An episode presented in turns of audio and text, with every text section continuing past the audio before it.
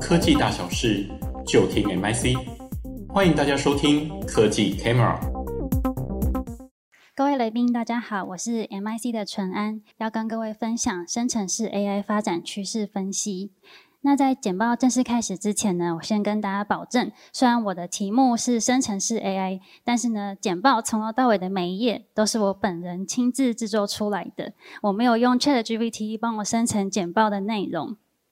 那像 ChatGPT 出来之后啊，我们还是要，呃，身为产业分析师，要彰显一下自己的价值，还有对大家的诚意。那不知道大家会不会好奇，ChatGPT 对产业分析师来说是一个什么样的角色？那对我而言呢，它比较像是一个嗯小帮手的角色。虽然我不会直接用它来写简报，那但是呢，我会平常会问他一些问题。那比如说，请他帮我解释一个比较艰涩难懂的 IT 专有名词。那而且我还会指定他，我就是要用一个连五岁小孩都听得懂的方式来解说。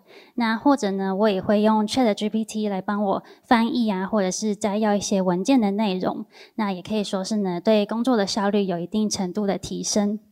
那首先呢，我先带大家看到目前整个市场投资的概况。全球 AI 投资金额啊，其实从二零二一到二二年大概下滑了三十四 percent 的比例。那主要还是受到外在环境升息的影响，那导致了一些恶性循环的现象。那但是反观在生成式 AI 的投资金额却是呈现逆向成长的一个趋势。那当然还是跟 OpenAI 技技术发展有很大的关系。那特别呢，像是今年度微软又加码投资 OpenAI 一百亿美元，那也预期说啊会持续去带动生成式 AI 这块市场的成长。那在整个产业面上面呢，其实不论是国际大厂还是新创业者，他们的发展呢可以说是日新月异。那我这边很快的帮大家回顾一下近期比较重要的一些新闻。那像三月份的时候，大概每隔两三天就会有一个新消息出现。那可能有些人呢就开始睡不着觉啊，因为可能隔天醒来就怕自己被 AI 取代。但是短时间内可能还不用太担心这个问题，因为还在技术呢都还在发展的阶段。那到三月中的时候，不知道大家还有没有印象？当时 OpenAI 推出了 GPT-4。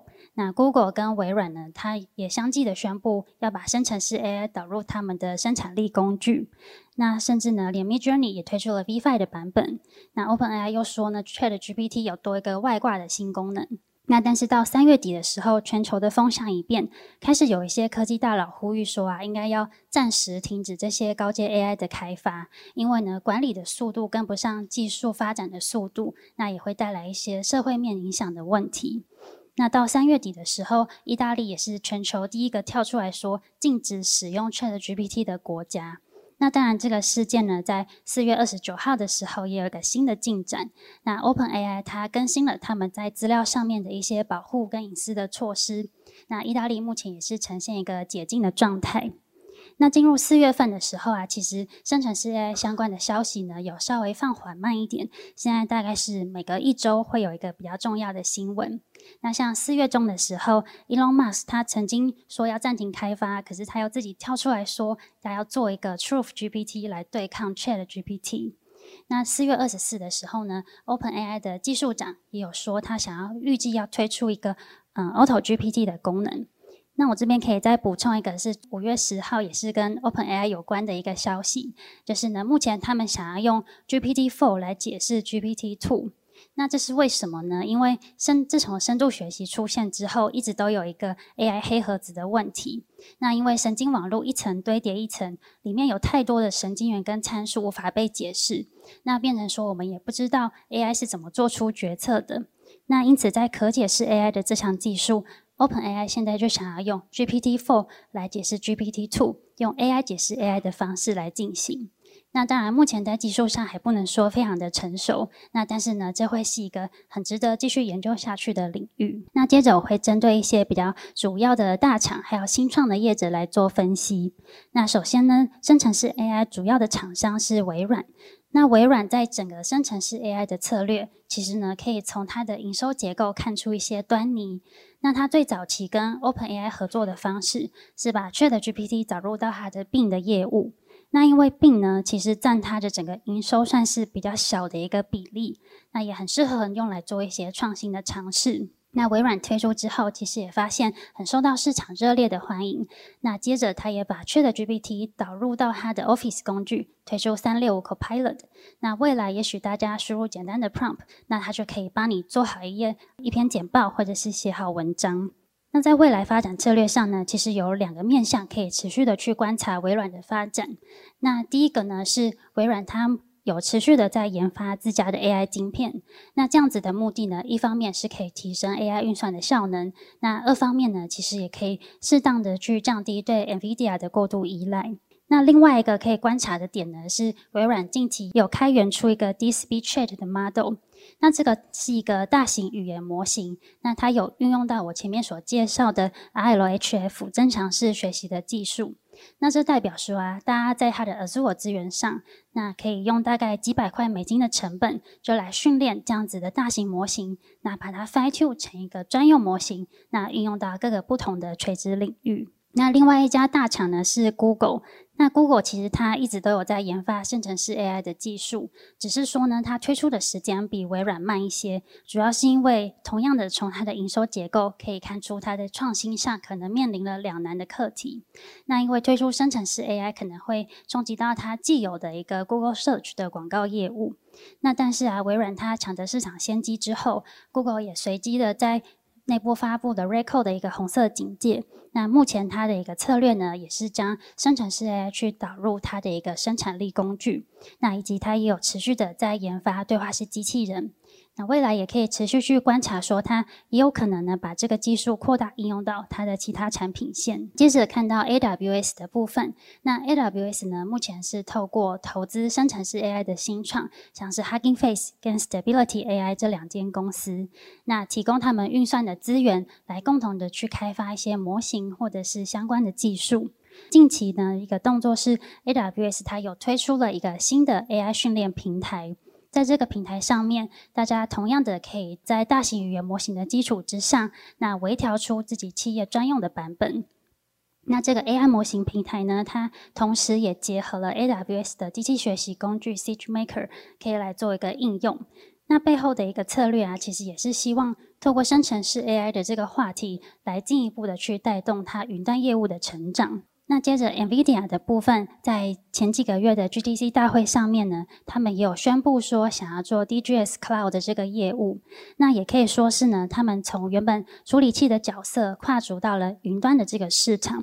那透过云端租赁的方式，让他的客户也可以去使用 AI 超级电脑的资源，那进而客制化一些模型训练的需求。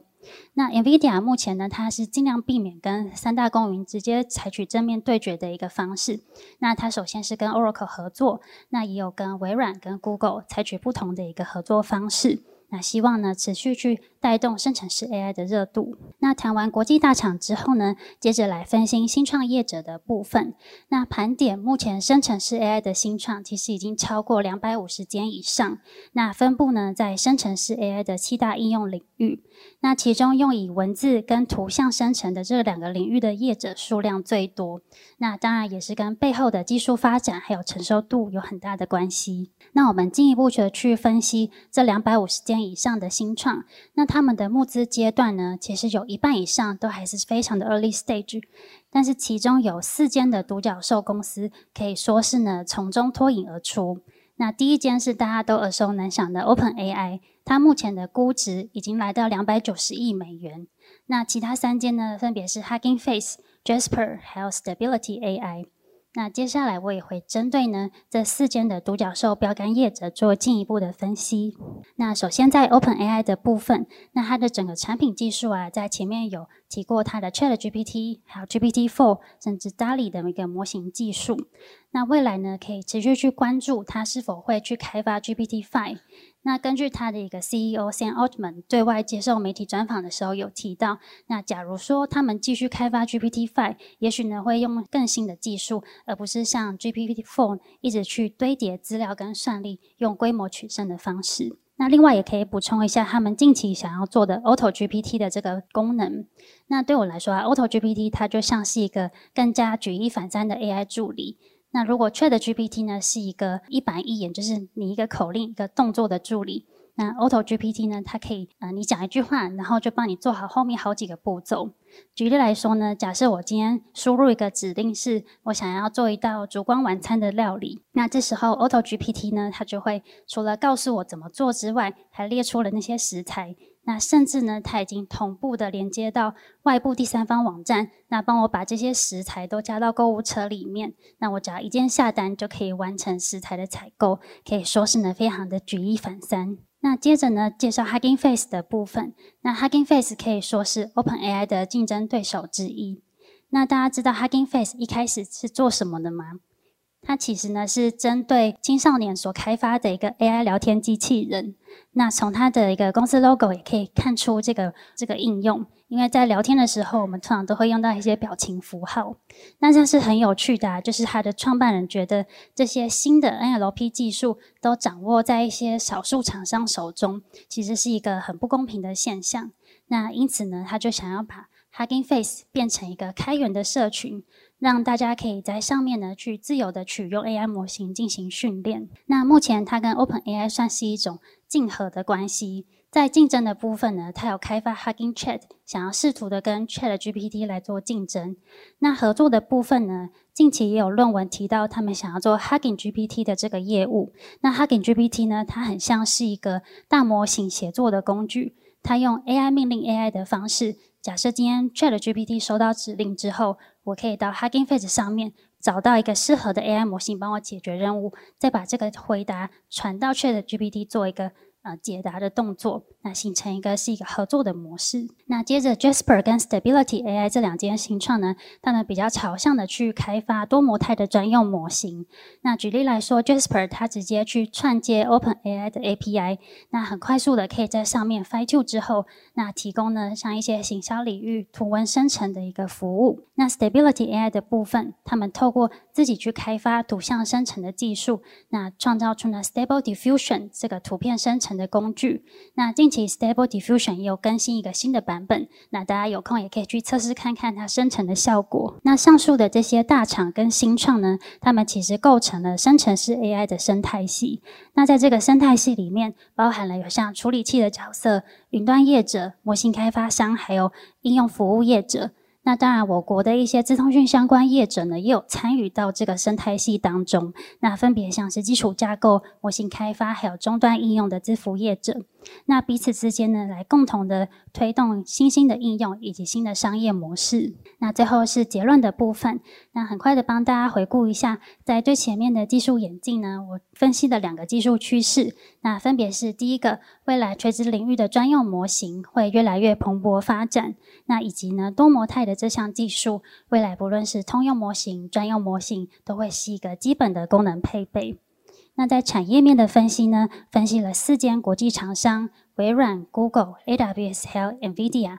那他们目前呢，都有采取不同的一个措施，想要发展生成式 AI 的技术。那新创标杆业者的部分，像 OpenAI 跟 Hugging Face，他们目前倾向去开发多模态的通用模型。那 Jasper 跟 Stability AI 则是朝向去开发多模态的专用模型做一个应用。那我们从国际业者可以带到台湾资通讯业者未来可以发展的三大模式。模式一跟二呢，都是在开源的基础之上，那 fine tune 成通用或者是专用模型的版本做一个应用。那模式三呢，则是可以串接国际甚至是国内厂商的 API。那同样的微调模型之后，也可以针对呢垂直领域做进一步的应用。那以上就是我对于生成式 AI 发展趋势这个主题的演讲，谢谢大家。